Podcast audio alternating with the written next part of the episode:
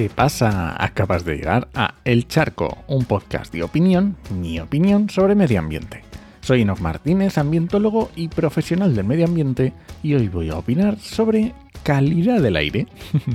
Pero antes, este podcast pertenece a Podcastidae, la red de podcast de ciencia, medio ambiente y naturaleza, y lo puedes encontrar en elcharco.es. Como en cualquier otro aspecto de la vida política, en temas medioambientales también estamos sufriendo mucha polarización.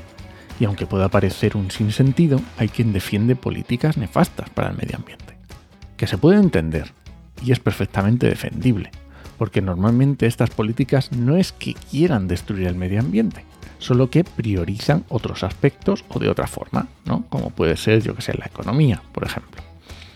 Pero claro, cuando hablamos directamente de salud, porque muchos problemas ambientales están directamente relacionados con la salud, y cuando estamos evaluando políticas públicas que mejoran nuestra calidad de vida y salud, pues ya empieza a chirriar la cosa. Porque hablando de calidad del aire, la contaminación atmosférica causa alrededor de 300.000 muertes anuales en la Unión Europea. 300.000 muertes anuales. Que solo en España representan alrededor de 25.000, como 17 o 18 veces más que las muertes por accidentes de tráfico. Sin embargo, no las ves todos los días en las noticias. Pues resulta que el pasado 13 de septiembre de 2023 se votó en el Parlamento Europeo endurecer las normas de calidad del aire para 2035. Que luego las explico un poco más. Aunque realmente se retrasa de 2030 a 2035 el alineamiento con los valores que indica la OMS, pero bueno, estos son detalles. Y recordemos que el objetivo de cero contaminación para 2050 ya lo habíamos asumido. ¿Y adivinas qué partidos votaron en contra? Pues la ultraderecha europea con parte del Partido Popular Europeo. Y dentro de ese parte que apoya a la ultraderecha, efectivamente estaba el Partido Popular Español. ¿Y qué medidas se votaban? para incluir en la propuesta de la Directiva de Calidad del Aire? Pues mira, te voy a explicar un poco. Eh, se votó eh, limitar la presencia permitida de contaminantes, como por ejemplo las partículas PM2,5 y PM10, que ya sabes que son partículas de diámetro inferior a 10 y 2,5 micrómetros, los límites de dióxido de nitrógeno, de dióxido de azufre, de ozono.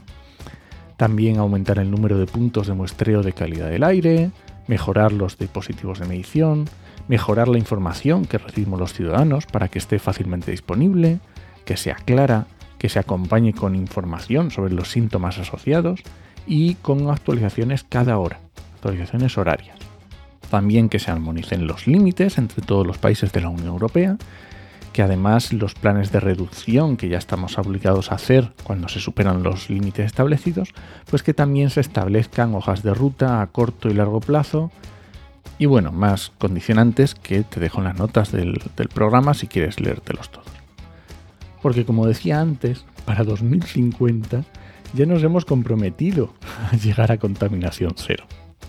Y tengamos, también tengamos en cuenta que los valores actuales a día de hoy de la normativa ni siquiera llegan a los estándares que pide la Organización Mundial de la Salud. Porque la OMS, la Organización Mundial de la Salud, ya en 2019 marcó como principales problemas ambientales para la salud la contaminación atmosférica y el cambio climático.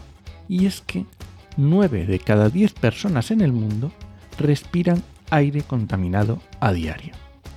Y aunque en la Unión Europea la Directiva de Calidad del Aire es de 2008, aún no hemos conseguido cumplir al 100% con los límites que establecen esa normativa. Y recordemos que ya en 2019 la Comisión Europea remitió el caso español al Tribunal de Justicia de la Unión Europea por la mala calidad del aire, en concreto por sobrepasar los límites de dióxido de nitrógeno en Madrid y Barcelona. Y este ejemplo es del 2019. Pero si miramos el informe de Ecologistas de Nación respecto al 2022, nos dice que uno de cada seis españoles respiró en 2022 un aire que incumple los actuales estándares legales a día de hoy.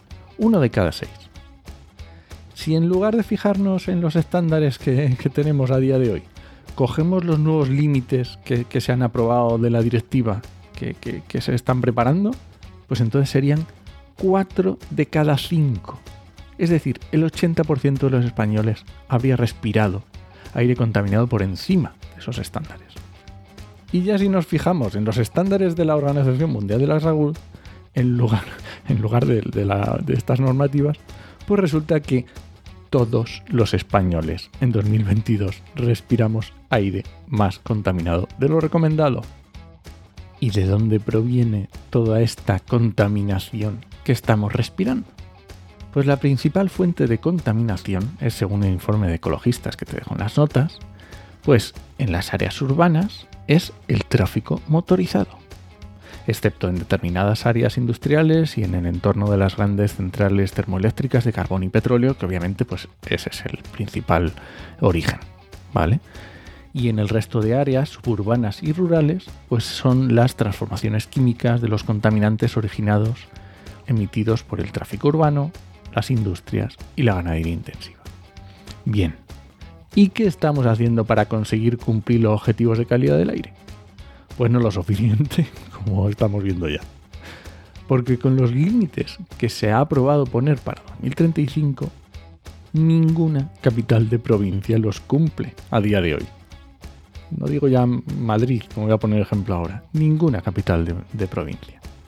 Porque ¿Son fáciles de cumplir estos estándares? Quiero decir, estamos hablando de algo que nos ponemos y ya está.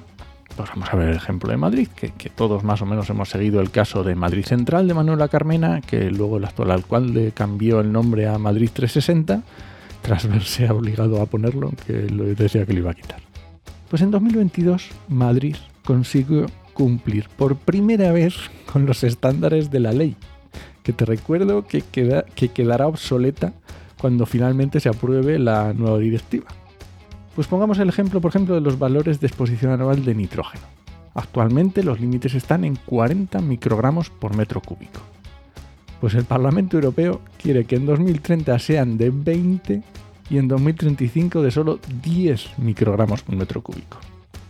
Y eso que desde 2008 hasta 2022 no se habían conseguido alcanzar los estándares. Pues imagínate las transformaciones necesarias para conseguir los nuevos límites. Y recordemos que el tráfico es uno de los principales causantes de esa contaminación. Y el tráfico se ha convertido en caballo de batalla político. Y todos los días nos desayunamos con nuevos carriles bicis que se quieren desmantelar, nuevas zonas de bajas emisiones que ni están ni se las esperan, aunque ya han empezado las sentencias contra este tipo de políticas. A modo de ejemplo, este mismo mes, el Tribunal Superior de Justicia anuló el Plan de Calidad del Aire de Ozono de Castilla y León porque, era un, desastre por falta de concreción. O lo que ya decía, porque a finales de 2022, cuando el Tribunal de Justicia de la Unión Europea condenó a España por el incumplimiento sistemático de Madrid y Barcelona en la normativa de calidad del aire. Así que, por una vez, démonos cuenta de que estamos hablando de salud. Poner carriles bici no es de rojos, es de listos. Quitar los motores de combustión no es de ecologistas, es de listos. Poner transporte público de calidad y en cantidad no es de pobres, es de listos. Así que exijamos a nuestros dirigentes que no nos tomen por tontos, porque producen muertes, porque empeoran nuestra calidad de vida. Y si quieren que se peleen por lo que quieran, pero con la salud no se juega. Y nada, este ha sido el charco de este viernes. Si alguien te pregunta, no lo dudes. Te lo dijo en HMM. ¡Nos escuchamos!